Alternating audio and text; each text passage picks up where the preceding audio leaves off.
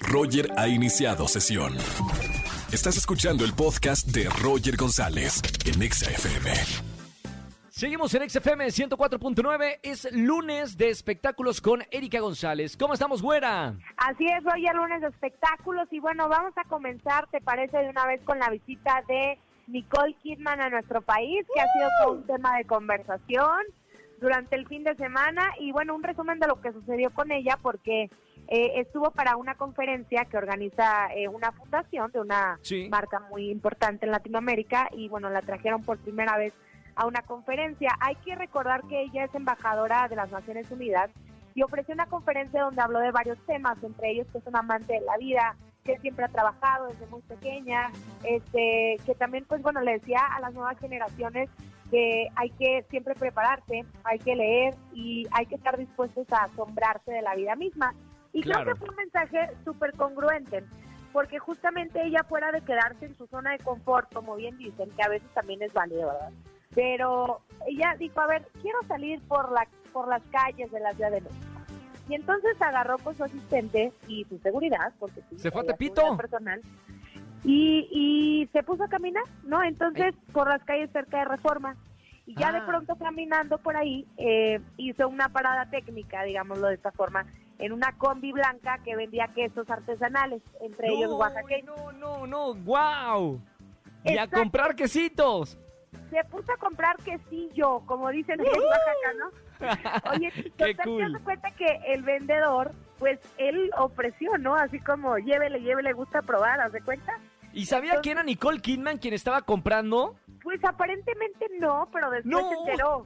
O sea, porque en un inicio, pues creyó que era alguien importante, ¿no? Saliendo del evento, pues que estaban muy cerca del evento, y al ver que había seguridad y demás, pero pues nada, o sea, hizo su trabajo y ya después como, oye, era la Nicole Kidman, imagínate, ¿no? Se- dime que se tomó la selfie, por favor, el señor de los quesillos. No, no, tomé no, foto. no, no puedo creerlo. Así es, y bueno, me voy a ir ahora con otro punto que es lo que pasó el fin de semana también con el mensaje que compartió Carlos Rivera, que supimos falleció su padre, y entonces justamente a una semana de que esto sucediera, él se presentó en el palenque de Zacatecas, un palenque Sí. que era muy querido por su padre y que inclusive él externó que la última llamada que tuvo con, con su papá era para decirle que le encantaría estar con Carlos y acompañarlo en el palenque de Zacatecas. Sin Sí. embargo, pues pasó lo que pasó y entonces también este pues se le salían algunas lágrimas cuando Carlos eh, platicaba todo esto en el escenario. Así que la gente pues le lo llenó de aplausos, de, de mucho calor humano, ¿sabes? En esta parte, el momento complicado que estaba viviendo él.